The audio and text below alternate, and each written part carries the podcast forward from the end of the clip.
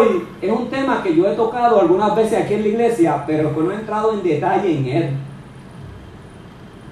Y ese tema esta mañana, mientras yo lo repasaba, cuando lo estoy terminando, el Espíritu Santo me ilumina y yo digo, wow, qué responsabilidad grande tienen los pastores. Yo me quedé pensando en la pastora, me quedé pensando en los pastores que hemos tenido, me quedé pensando hermano Suárez, eh, eh, ¿el hermano Suárez qué se llama? El pastor, hermano, eh, hermano ah, Amador. Qué responsabilidad grande tienen estos hermanos. Porque no es simplemente dirigir una iglesia para que canten, para que vengan y formen una sociedad, para que vengan y hagan un programa. No es simplemente eso. Es que hay una responsabilidad de mantener a la iglesia educada, disciplinada y dándole luz de la palabra para que no caigan en espíritu de error. Y eso conlleva más allá, ¿verdad? De unos conocimientos, lleva la, la, certeza de que el Espíritu Santo tiene que estar en ellos en control de su vida. Y el tema que yo vamos a hablar hoy, pues es un tema que muchas veces yo, lo hemos tocado, como yo dije. Pero voy a reflexionar primero, de entrar en ese tema,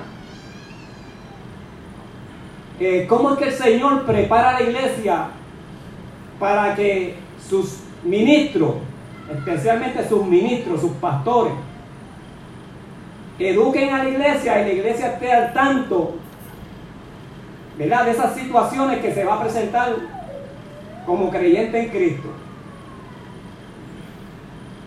Y, el tema que yo voy a hablar esta mañana dice, yo he vencido al mundo, hablando Cristo, pero lo voy a insertar en esas tres manifestaciones. Y esas tres manifestaciones son, ¿verdad? Esas, esa influencia de Satanás en los últimos tiempos, como el espíritu de Satanás se está manifestando en los últimos tiempos. Así que voy a orar, Padre, en el nombre de Jesús. Vengo en tu presencia, Señor. Dándote gracias, Señor amado, por el Espíritu que nos has dado, Señor. El Espíritu que nos guía a toda sabiduría, a toda verdad, Padre bueno. Te pido, Dios, que a través de tu palabra podamos entender y comprender la labor ministerial, Señor, de esos hombres y mujeres que tú has puesto para dirigir tu iglesia. Pero con nosotros como creyentes, como miembros del cuerpo de Cristo, Señor amado, tenemos que estar a la perspectiva, Señor amado, aleluya, de ser guiado por el Espíritu Santo para no caer en espíritu de error, Señor amado. Trae sabiduría a la iglesia, Señor. Ilumina, Señor, trae fuerzas, trae salud. Dios mío, glorifícate en medio de toda enfermedad y en medio de toda circunstancia, Padre bueno. Te lo pedimos en el nombre poderoso de Jesús. Amén. El versículo que vamos a usar como tema está en Juan 16, 28. Vamos a buscarlo. Juan 16, 28. Gloria a Dios. Gloria a Dios. Juan 16, 28. Hermano, vamos a leer de palabra. Aleluya. Los dormidos, se, los, ¿cómo se dice? Los, bueno Dios. Dice así, Juan 16, 28. Amén. Salí del Padre, he venido al mundo.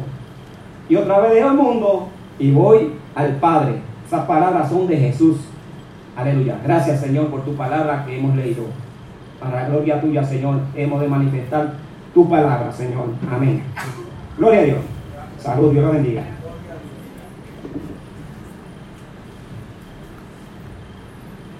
Como título de, como subtítulo de ese pasaje bíblico de Jesús, cuando está hablando, dice, yo he vencido al mundo, diciendo Jesús. Jesús hace unas declaraciones muchas veces, yo me he puesto a leer la palabra de testimonio. Ah, gracias, hermano.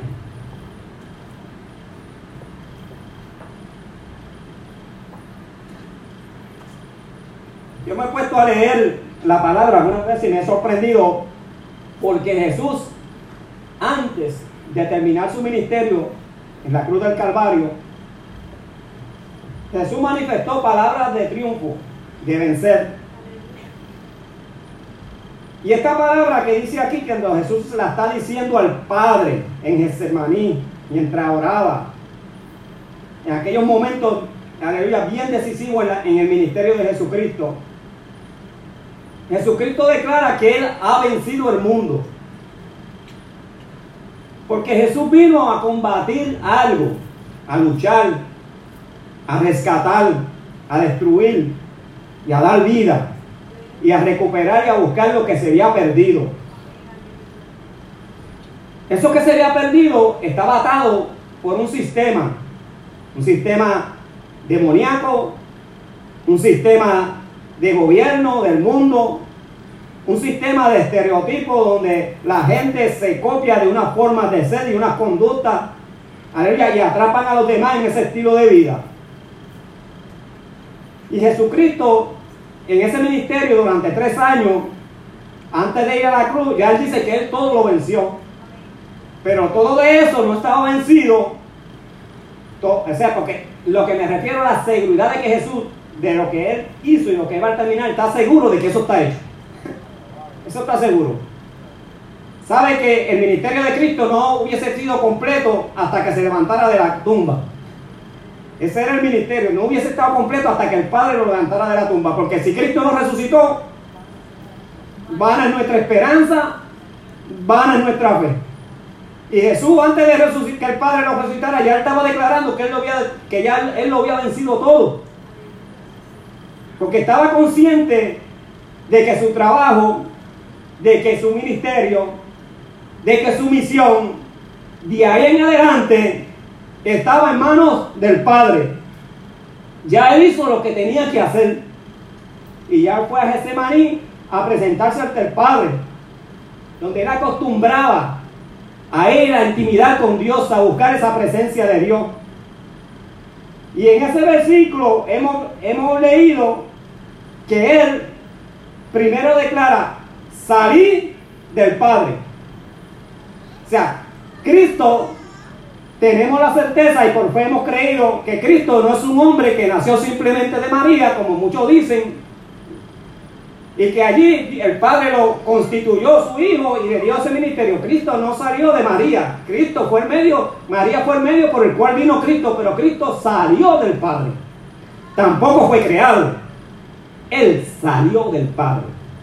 O sea, el Padre se encarnó en Él, el Espíritu se encarnó en Él. Y Él revela ahí. Y Él revela. Y he vencido al mundo. Pero otra vez dejo el mundo. Mire. O sea, voy a dejar el mundo. Y, en otros pasajes bíblicos dice, dejo el mundo. El mundo no me verá más. El mundo no me verá más.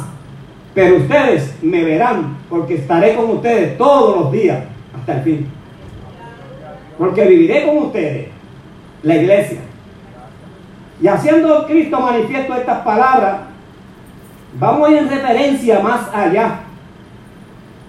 Dice Jesús en el versículo 25, y estando, y estas cosas os he hablado alegóricamente y otra vez viene cuando ya no os hablaré por alegoría, sino que claramente os anunciaré acerca del Padre.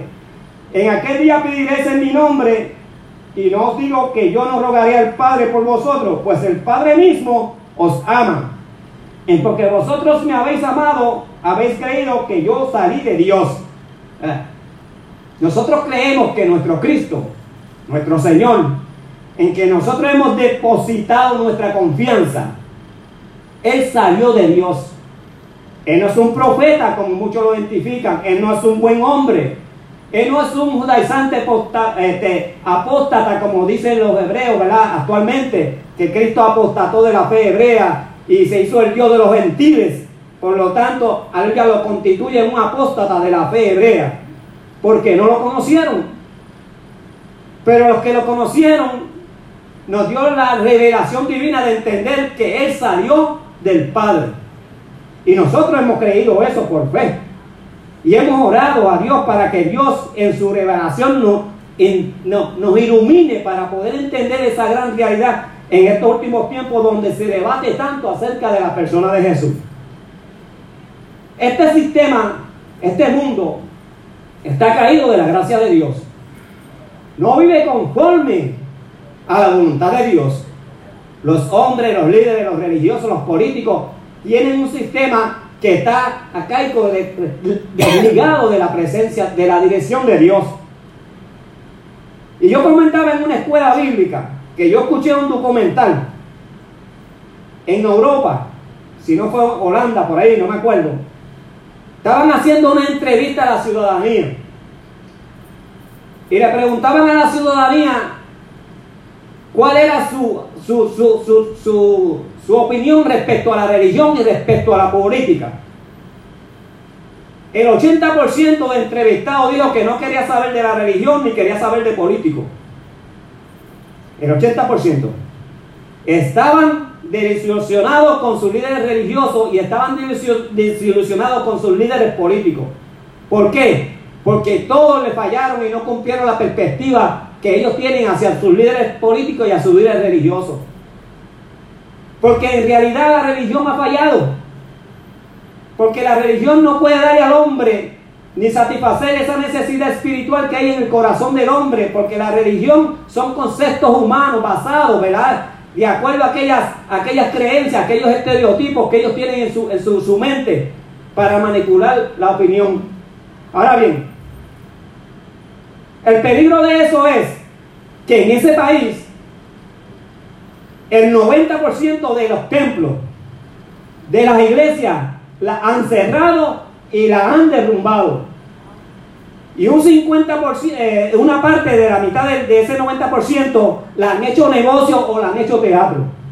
Porque la gente dejó de asistir a los templos porque ya no están cansados de su religión. Y ahí incluye la religión católica y la religión protestante. Y el peligro de eso es que eso ya lo están adoptando otros países porque la gente quiere desligarse de ese compromiso religioso y ese compromiso político que nada le ofrece y que nada le asegura. Entonces ahí es donde está el reto de nuestros líderes espirituales. Ahí es donde está el reto de nuestros pastores, especialmente. Porque después que el Señor brega con esas vidas inconversas, Después que el Señor toca esas vidas inconversas, incrédulas, las trae a los caminos del Señor, está en manos del líder de la iglesia. ¿Verdad? Cómo educar, cómo disciplinar, cómo dejarle ver a esa persona que esto no es un, un, un, culto, o sea, un rito religioso, que esto no es una religión, que esto es una experiencia con Dios y una relación con el Cristo que salió de Dios. No hay conceptos filosóficos, no hay conceptos religiosos. Es una realidad que Cristo se hace real en la vida del ser humano.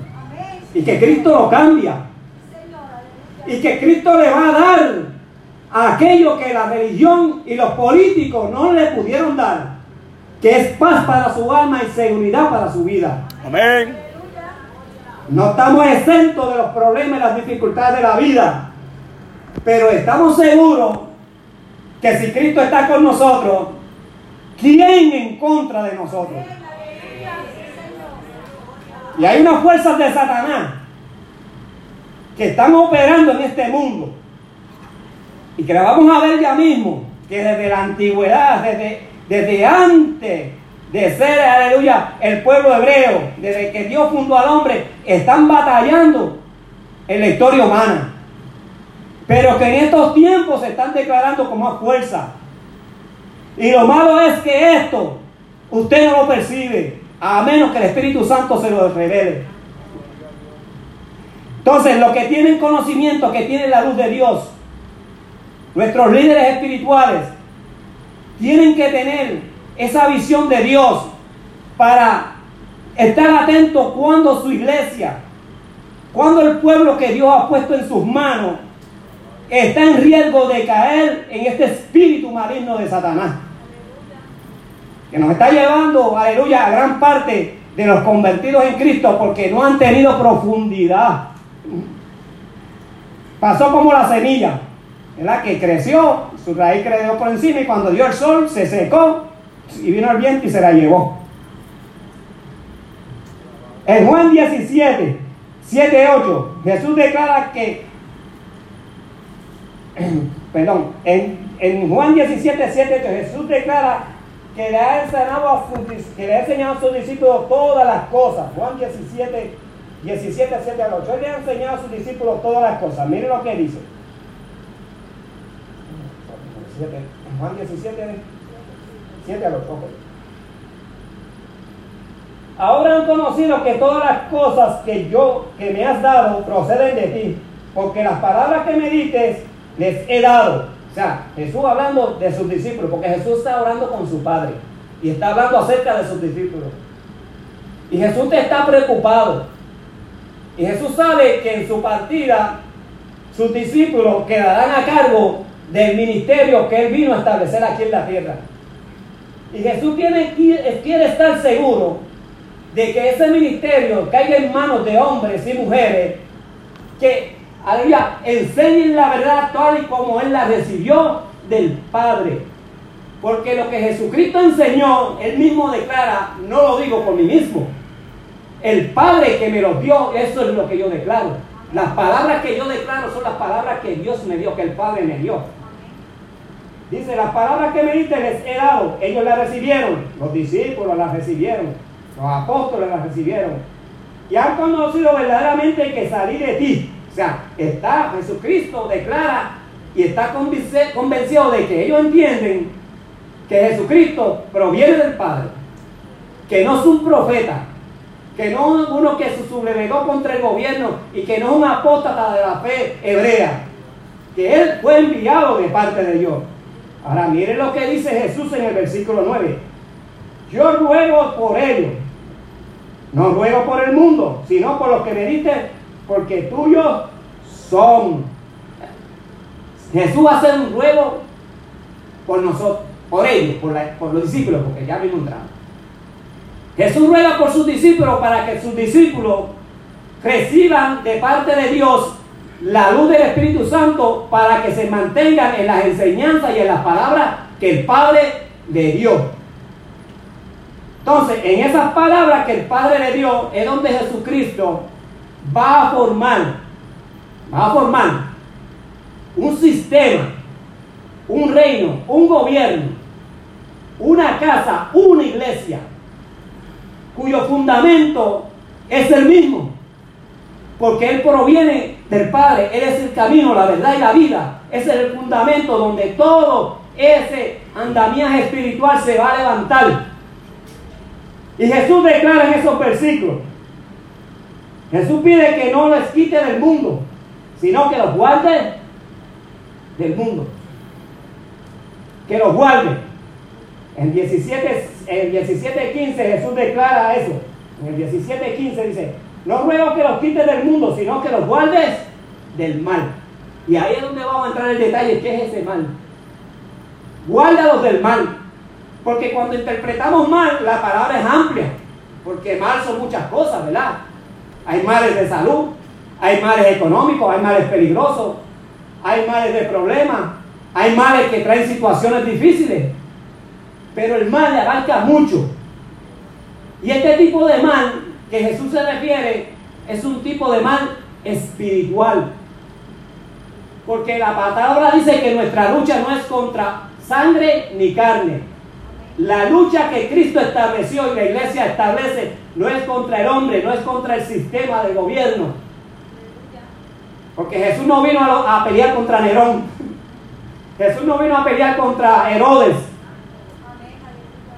Jesús vino a pelear contra aquel que aquel destruye el mundo.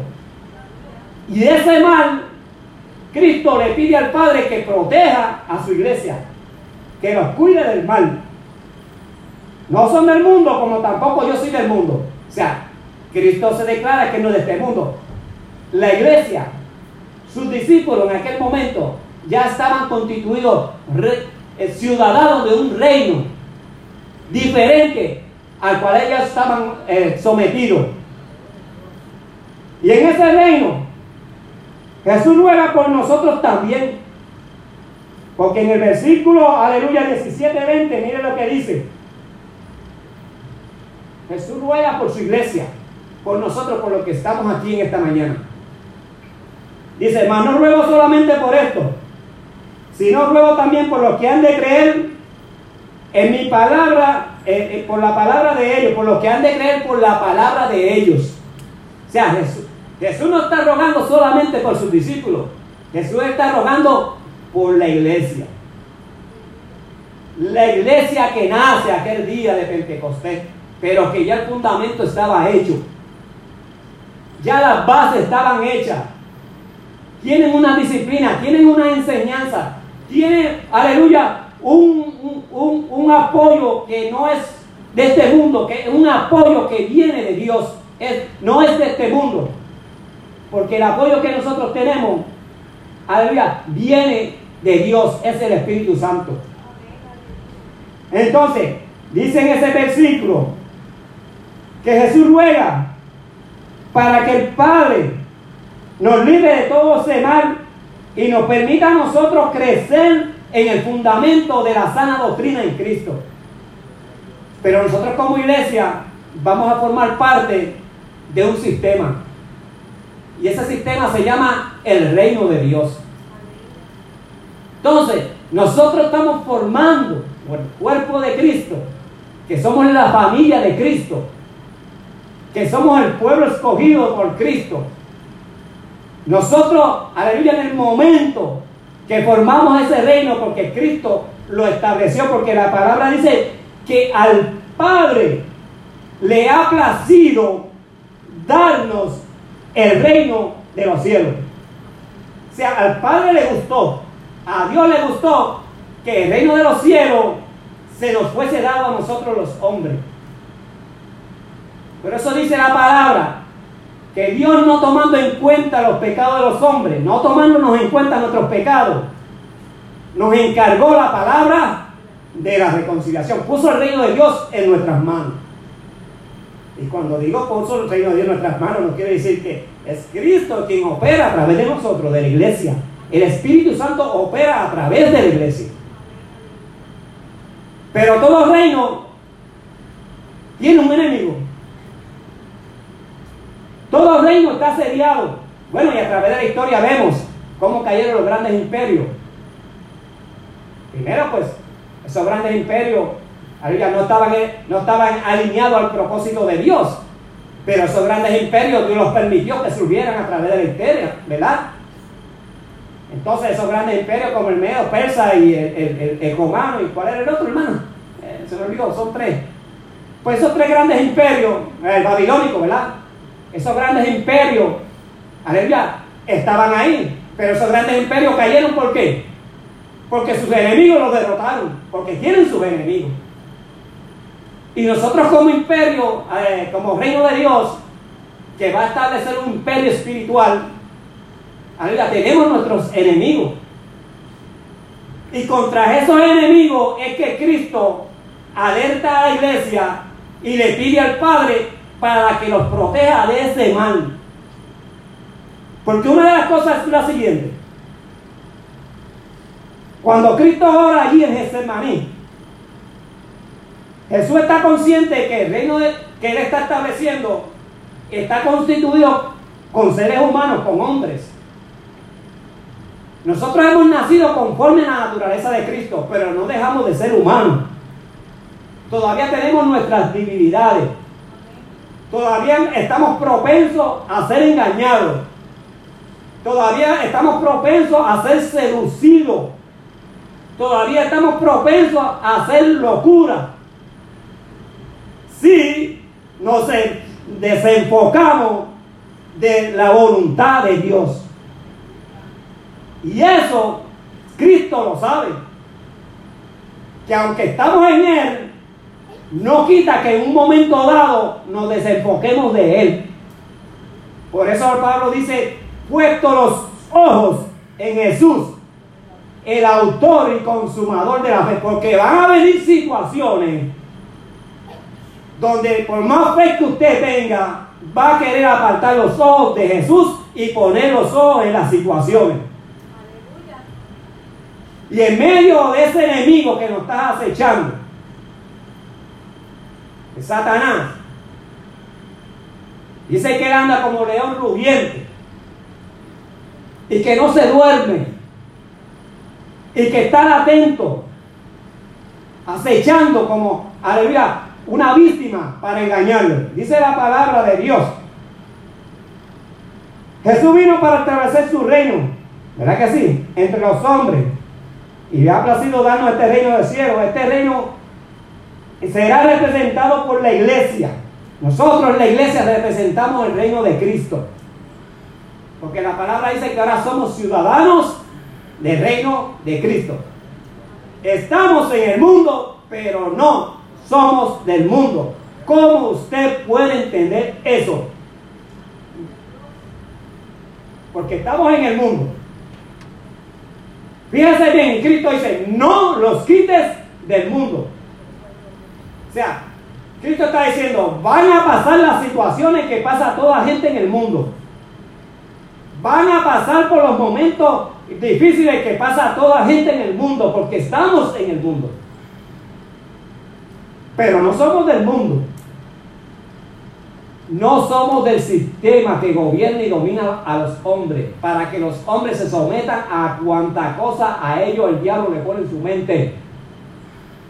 Los líderes religiosos haciendo leyes en contra de la naturaleza de Dios. Y aquel hombre que no ha nacido, que está en su estado natural, que la Biblia dice el hombre animal, el hombre natural, que vive en esa naturaleza caída, es gobernado y es seducido a hacer lo que el diablo pone en la mente de los líderes políticos, los líderes religiosos que no tienen a Dios en su corazón. Y ahí es donde la iglesia, Cristo le pide al Padre, Padre, guárdalos de ese mal. Que no caigan bajo ese rol de ser seducido y hacer las cosas que están en contra de tu naturaleza. Entonces, ahí es donde yo digo que nuestros pastores nosotros tenemos que dar muchas rodillas a favor de nuestros pastores. Porque el evangelista viene, predica y se va y te trae, te deja los miembros ahí. El, misionero va y levanta una obra y vámonos por aquí, el pastor se queda ahí. Y la palabra dice que el pastor va a dar cuenta a Dios por esa ovejita que le trajeron ahí. Y cuando digo al pastor, no estoy en sentido de acusarlo, ¿sabes? No vayan a interpretar eso. Estoy, señalando el sentido de responsabilidad tan grande que tienen sobre sus hombros. ¿Cómo disciplinar a la iglesia? ¿Cómo hacerlos entender el peligro que estamos rodeados? La acechanza. Porque una de las cosas que la iglesia, especialmente, yo siempre toco este tema, los pentecostales. Una de las cosas que los pentecostales nos hemos envuelto es que creemos que ser cristiano es cantar corito, venir a la iglesia, formar una sociedad y, hacer una actividad bien bonita, bien bonita, bien buena. Ay, Dios mío. Mire, hermano, usted no sabe lo que se imagina, lo que es el compromiso de tener a Dios en su corazón y rechazar todo aquello que le ofrece el diablo, que le ofrece el mundo, que le ofrece el sistema de este mundo. Usted tiene que batallar bien fuertemente. ¿Y sabe quién es el que lo va a disciplinar en eso? Nuestros pastores, nuestros líderes. ¿Cómo nos disciplinan? ¿Cómo leer la palabra? ¿Cómo buscar a Dios para que el Espíritu Santo nos hable? ¿Cómo se desvelan orando por nosotros? ¿Cómo se desvelan metiéndose en ayuno y oración para que el Espíritu Santo les revele? Y el Espíritu Santo le dé sabiduría para bregar con la iglesia. Ama, véngase aparte lo que la hermana está pasando. Porque Satanás ahora le está dando duro al cuerpo de los ministros. Satanás está dando duro al cuerpo de los ministros, a su salud. Pero, aunque Dios te matara, hermano, en él espera. Si Dios permite que, que Satanás te toque como tocó a Josué, a Josué fue verdad, sacerdote, a sequía. A José, qué sé yo. A sequía. Ok. A sequía. Y si Dios te permite que te toque como tocó a Job, ¿ah? Pues gloria a Dios. Pero de una cosa tiene que estar seguro. Aunque te mate, confía en Él. Porque Él sabe lo que va a hacer. Él sabe lo que va a permitir que venga sobre ti. Él sabe, y Él sabe que, que Él va a permitir que venga sobre ti lo que tú puedes soportar. ¿Por qué no va a poner carga sobre ti que no vas a poder llevar? Pero nosotros como iglesia de Cristo, la Biblia nos constituye a nosotros pastores también. Porque la Biblia nos constituye ministros de Dios, sacerdotes de Dios. Sacerdotes, todos, creyentes. Pero nuestros líderes, ¿verdad? Están constituidos con su título. Ellos son lo que la Biblia llama, el tema que estaba tocando la iglesia, la, pastora, que está muy bonito, todavía no ha terminado, las siete iglesias, ah, las cartas que le escribe Dios, Cristo, a través de Juan, a los ángeles de las siete iglesias, van dirigidas hacia los pastores. Para que usted se den cuenta la magnitud de la responsabilidad. ¿Y qué estamos luchando aquí? ¿Contra qué Cristo está preparando la iglesia? Fuerzas malignas este reino será representado por la iglesia, pero todo reino tiene sus enemigos. Y nosotros hemos establecido, hemos dicho por la palabra, que no solamente nuestro enemigo es Satanás. Satanás levanta enemigos, levanta gobierno, levanta sectas religiosas, levanta, aleluya, las comunidades, levanta todo tipo de aquello que pueda obstaculizar, aleluya, y hacer, aleluya, eh, de tropiezo a la iglesia para que la iglesia avance en la prédica del Evangelio de Cristo. Porque él sabe que le queda poco tiempo. Y ha descendido con grande ira. Y con astucia y maldad se está infiltrando. Vino entonces todo reino tiene sus enemigos. Pero este reino de Cristo, el reino de Cristo, además de que vino a salvar y a buscar lo que se le ha perdido, Él vino para destruir el reino del mal. Porque Cristo vino para deshacer las obras del diablo y a destruir el diablo y a destruir el reino del diablo. Porque el reino del diablo es lo que domina la humanidad hoy en día. Porque el mundo entero está bajo el poder de Satanás. Los gobiernos están en poder de Satanás. Aunque Cristo es el que quita y pone gobernante, los gobiernos están en poder de Satanás. Por eso es que usted ve tanta corrupción, por eso es que usted ve tanta locura, por eso es que usted ve tanta aprobación de leyes, violando los testimonios y los mandamientos de Dios. Porque son gente que no tienen el temor de Dios. Y si tienen el temor de Dios, la fuerza de Satanás lo van a suprimir a ellos. Por eso usted ve grandes líderes políticos que tienen buenas intenciones y tienen buenas propuestas, pero cuando llegan allá arriba, y eso yo lo estaba hablando los otros días, nuestros eh, eh, hermanos en la fe que se están tirando a la política y llegan allí, ¿qué hicieron? ¿No hicieron nada? No hicieron nada porque Satanás le tuerce el brazo a aquellos, grandes para que no dejan de hacer nada.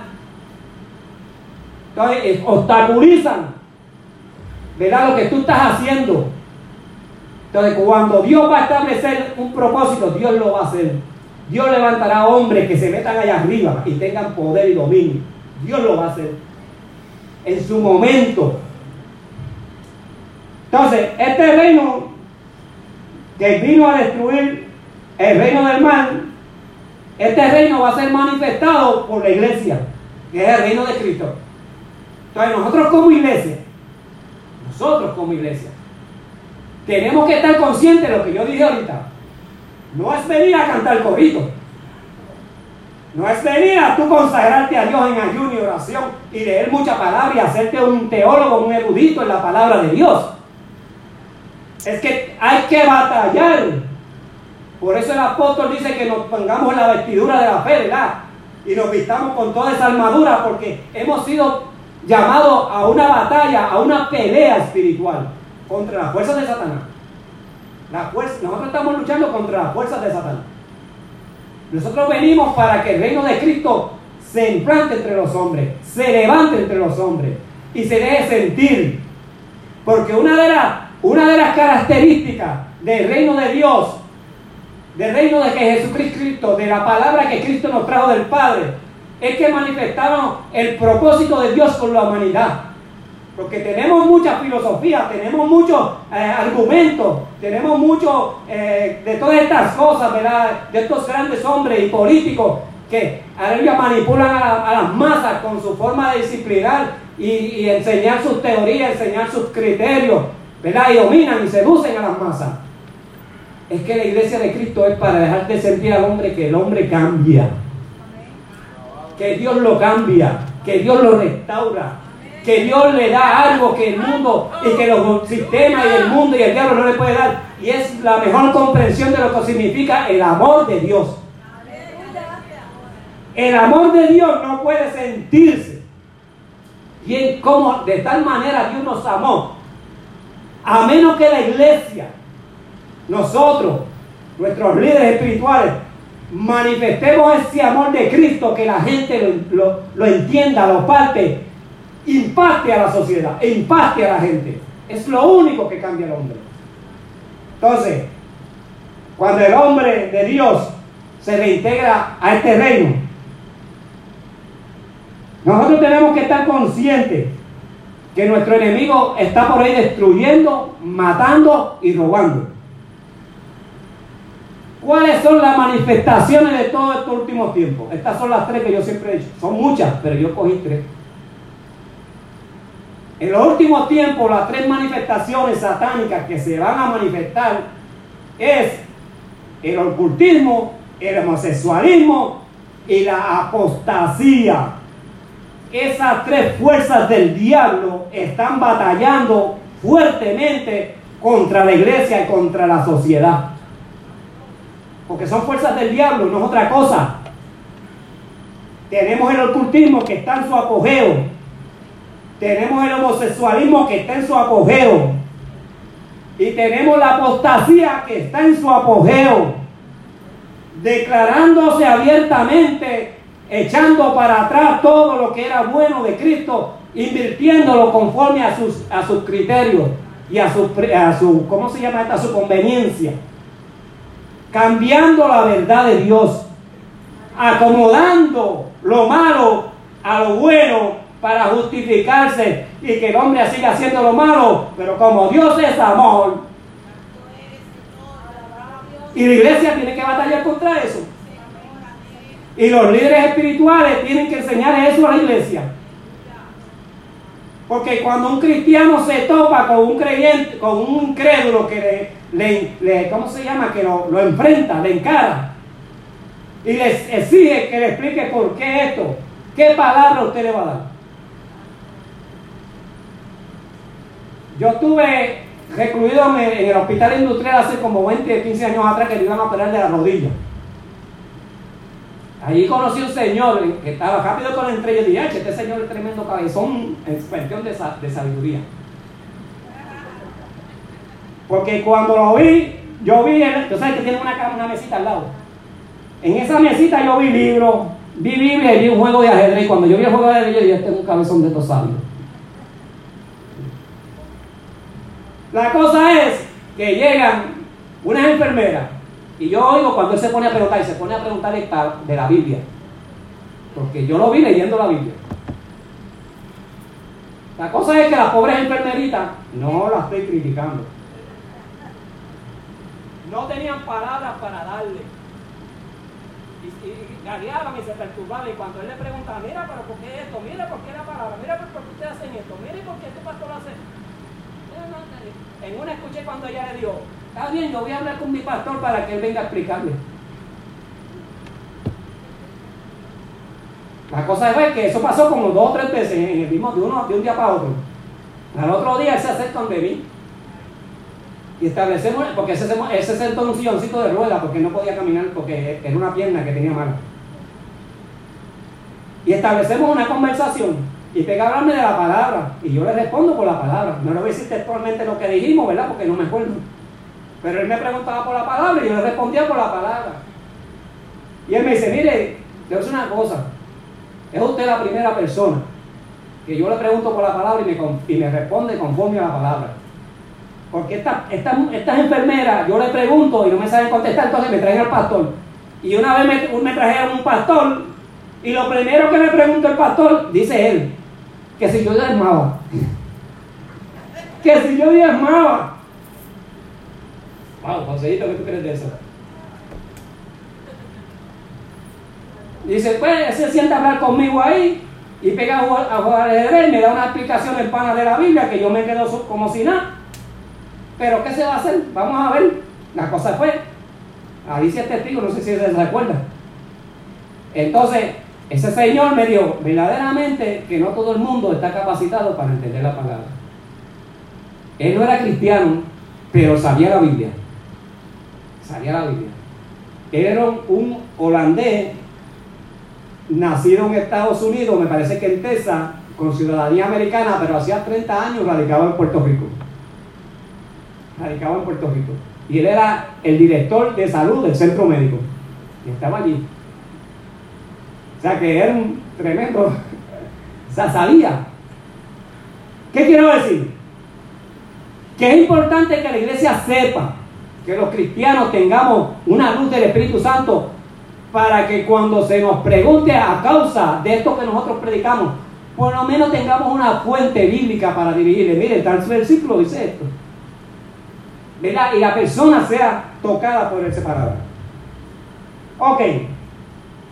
Nosotros venimos para destruir las obras del diablo en el nombre de Cristo, porque estas obras del diablo se están manifestando en estos últimos tiempos. Porque la palabra establece que nuestra lucha no contra sangre ni carne, sino contra los reinos de maldad, contra los reinos de las tinieblas. Jesús dijo en el versículo 11 del capítulo 17 de Juan, ya no estoy en el mundo, mas esto está en el mundo, y yo voy a ti, Padre, Padre Santo, lo que me dado, guárdalos en tu nombre, para que sean uno, así como nosotros. ¿Verdad? O sea, Cristo insiste para que el Padre nos guarde.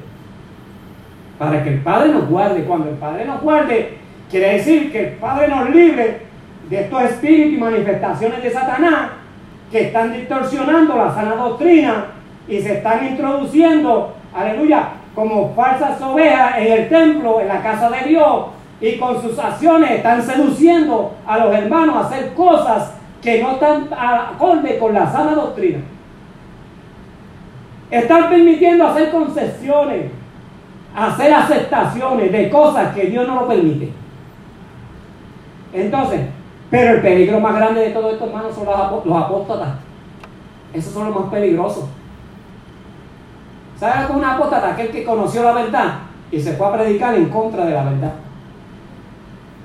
Cambió la verdad por la mentira de Satanás, dice la palabra y fue engañado. Entonces ahora lo que él predicaba sano ya no es necesario hacerlo así, si lo hace, aleluya, decentemente y con orden. Ahora aquello que no se permitía se puede permitir porque, aleluya, en Cristo, aleluya, somos débiles todavía y Él conoce que somos débiles y por lo tanto Él conoce nuestra flaqueza y Él nos perdona. Entonces todo ese tipo de mentiras que el diablo seduce, Ahora, gente, líderes de Dios, que estaban en contra de la depravación aleluya, sexual y moral del homosexualismo, ahora se dieron cuando se le tuerce el brazo, que si no haces esto, violas una ley, porque el gobierno, por esos líderes políticos, aleluya, que están eh, engañados por las mentes de Satanás, firmaron leyes y quieren que la iglesia la cumpla. Ahora esos pastores, dice la palabra, Pablo a Timoteo, que por no sufrir la sana doctrina, ¿saben lo que es no sufrir la sana doctrina?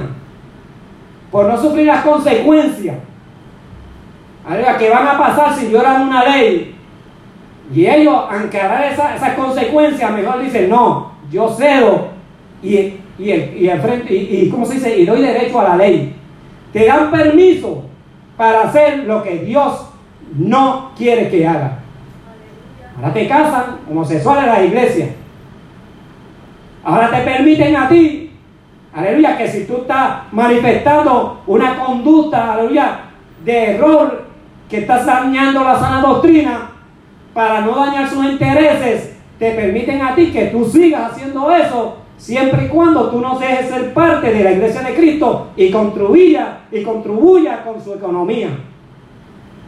Simplemente Dios bregará contigo. Dios se encargará de ti, pero trae, sigue viniendo, sigue haciendo. Que Dios conoce tu corazón. Entonces,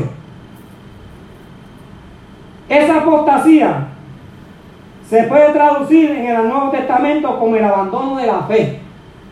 Y en 2 de Timoteo 4:3 dice que no sufrirá la sana doctrina, entonces se apartarán y escucharán a doctrina de demonio. Van a escuchar doctrina de demonio. Pablo le escribe a una de las iglesias, no me acuerdo cuál es, se, se sorprendió. Cuán rápido se apartaron de la fe para ir otra vez a los rudimentos de la ley y seguir tradiciones de la, de la, de la ley, ¿eh? conceptos de hombre, ¿verdad? Cosas por las cuales la ira de Dios vino sobre su pueblo.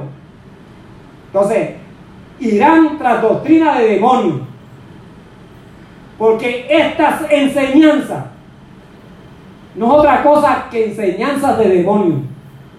Esto viene del mismo infierno y Cristo lo declaró. Que estuviera atento, porque vendrían muchos en su nombre y a muchos engañarán. Entonces seducen y engañan porque tienen, aleluya, un intelecto, cuando se habla, este, esa, una palabra, ¿verdad? Son eruditos en la palabra y manipulan en el conocimiento y envuelven a la gente. Entonces, dice Pablo ahí, que escucharán la doctrina de demonios. En segunda de Timoteo 5.15 dice, se apartarán en pos de Satanás, el padre de la mentira. Se apartarán de la verdad. Mire bien, estaban en la verdad pero se apartarán de la verdad. Escuchando doctrina de demonio y se irán tras ella. Pero tú sabes lo que le dice Dios a eso.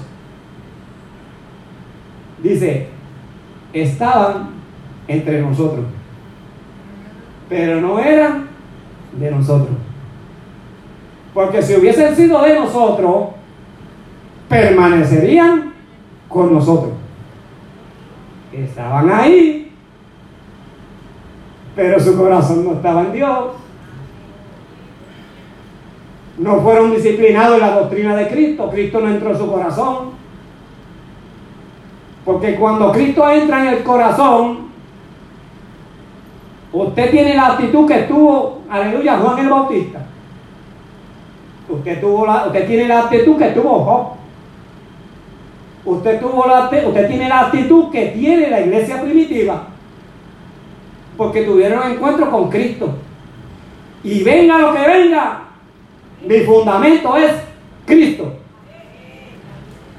Nuestro fundamento está en Cristo. Nosotros somos cristocéntricos. Nosotros somos fundamentalistas. No nos salemos de ahí del fundamentalismo. La base que fue lo que Cristo nos transmitió aleluya, por palabra del Padre. Y estamos en el Padre, y estamos en el Hijo, y tenemos el Espíritu Santo. Pues, ¿qué tenemos que hacer? Resistir esas fuerzas del diablo. ¿Cómo las vamos a resistir? Porque la palabra dice que Dios no nos dio espíritu de cobardía, sino de poder y dominio propio. Vamos a dominar esas fuerzas del diablo y nuestra, nuestra naturaleza. Las vamos a dominar en el nombre de Cristo. Y llevando cautivo todo pensamiento en obediencia a Cristo. Toda doctrina de Satanás, todo engaño del diablo hay que llevarlos a los pies de Cristo. Que se someta a Cristo. No se puede hacer concesiones. Entonces, el ocultismo ¿Alguna vez he hablado? Usted sabe que todavía hay cristianos que visitan el. Yo lo sé. Yo lo sé. Yo he hablado con ellos. Y aquí un día un hermano, yo le dije con testimonio, me dijo que a mí me dio hasta poner con él ignorante porque me dijo, hermano, yo creo que a mí me echaron un hechizo. Porque estaba pasando mal. Estaba pasando mal. Yo le dije, hermano, venga Satanás. Si usted hijo de Dios, usted está guardado en Dios y el diablo no lo puede tocar. ¿Se puede aprender eso, hermano? Porque eso para que bajar la cabeza y se puede perder. Falta de disciplina. Falta de enseñanza. Que si no entiendes la Biblia, pregunta. Que si tienes pensamiento, pregunta. Lo que no entienda, pregunta. El ocultismo es del diablo, el santerismo es del diablo. Aquellos que tienen santuarios en su casa, imágenes, eso es del diablo. Tenemos que predicar eso. Nosotros no vamos a debatir con los religiosos, ¿verdad que no? yo no vine a la calle a pelear con los homosexuales.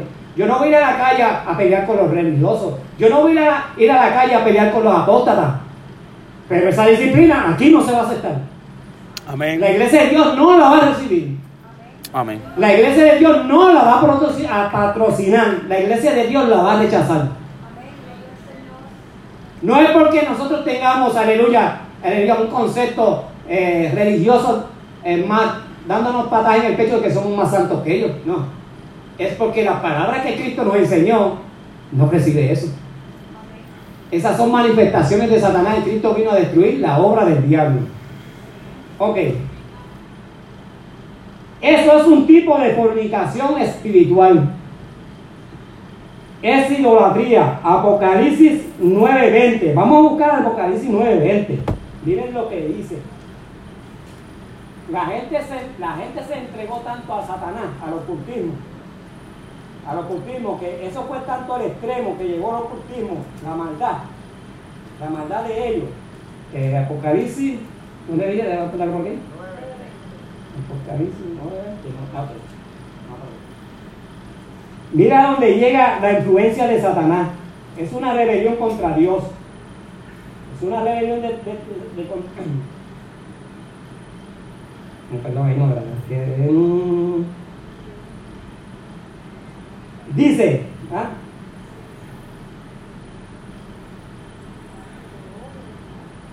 Ok. Apocalipsis, como que no estoy viendo bien. ¿Dónde está la está leyendo, hermano? 9.20. Ah, 9.20, que yo estoy buscando 9.9. Ok. Ok. Y los otros hombres que no fueron muertos con estas plagas, está hablando del tiempo de la gran tribulación. Mire hermano, la gran tribulación, que eso es cosa aparte de lo que hay que hablar ahí. Esa es la forma más, eh, eh, ¿cómo te puedo decir en términos? Es la forma más donde Dios manifiesta el castigo y, Satanás manifiesta su, su obra en los hombres. Después de los hombres recibir el castigo de Satanás y de parte de Dios, con toda esa plaga, dice que ni aún ellos se arrepintieron de adorar a los demonios y los otros hombres que no fueron muertos con esta plaga, ni aún así se arrepintieron de las obras de sus manos, ni dejaron de adorar a los demonios. Estaban tan poseídos por el diablo que ni aún bajo el castigo de Dios decidieron arrepentirse para deshacerse de la adoración a los demonios. ¿Y sabe lo que pasó ahí? Si seguimos leyendo. Los demonios, las imágenes y todas esas cosas Dice que aún así no se arrepintieron de sus malas obras. Se, decidieron en su corazón rebelarse contra Dios y seguir adorando esas imágenes y esos demonios que pertenecen al ocultismo que hoy en día se está manifestando porque esa es la culminación de Satanás en los postreros tiempos. Satanás va a hacer manifestar todas esas manifestaciones. Ya tenemos el homosexualismo, ya tenemos el ocultismo, Satanás en todo su apogeo, gente que está ambivalente en sus pensamientos. Entonces, la iglesia de Cristo tiene que estar consciente de que nuestro Dios es santo y que nuestro Dios demanda de nosotros integridad a qué? A la doctrina de Cristo, a lo que Cristo nos enseñó. ¿Y qué Cristo nos enseñó? Que honremos al Padre. ¿Y cómo usted honra al Padre? Solamente hay una manera de honrar al Padre, no hay otra. Guardar sus mandamientos. Guardar su palabra. Vivir la palabra, honrar a Dios. Entonces, tenemos la homosexualidad. Romano 1, 24 al 32. Voy a leer esto porque esto, esto es un poquito. Vamos a leerlo. Para que usted vea cómo se está manifestando la, la maldad de Satanás. Romanos 1, 24 al 32. 1, 24 al 32. Dice así. Romanos 1, 24 al 32. ¿Dónde está? Ok, aquí está. Por, hablando Dios de esa conducta pecaminosa de su pueblo Israel. Porque el pueblo de Israel cayó en la apostasía. El pueblo de Israel cayó en la homosexualidad.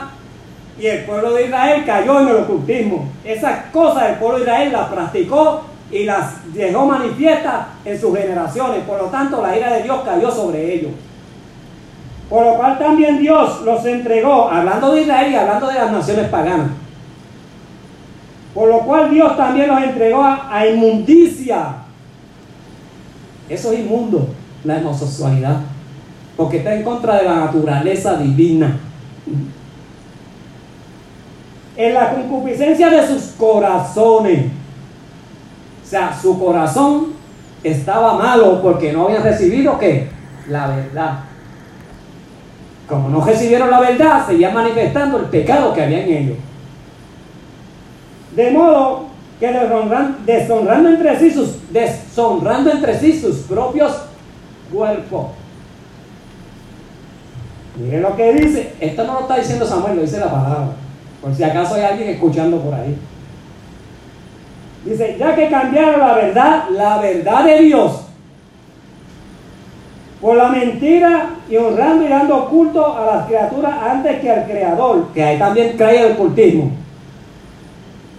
el cual es bendito por los siglos, amén. Por esto Dios los entregó a pasiones vergonzosas, pasiones, ¿sabes qué pasiones?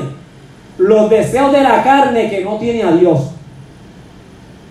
Cuando un hombre y una mujer no tiene a Dios en su corazón, lo que le da rienda suelta a los deseos de la carne especialmente al deseo sexual desenfrenado.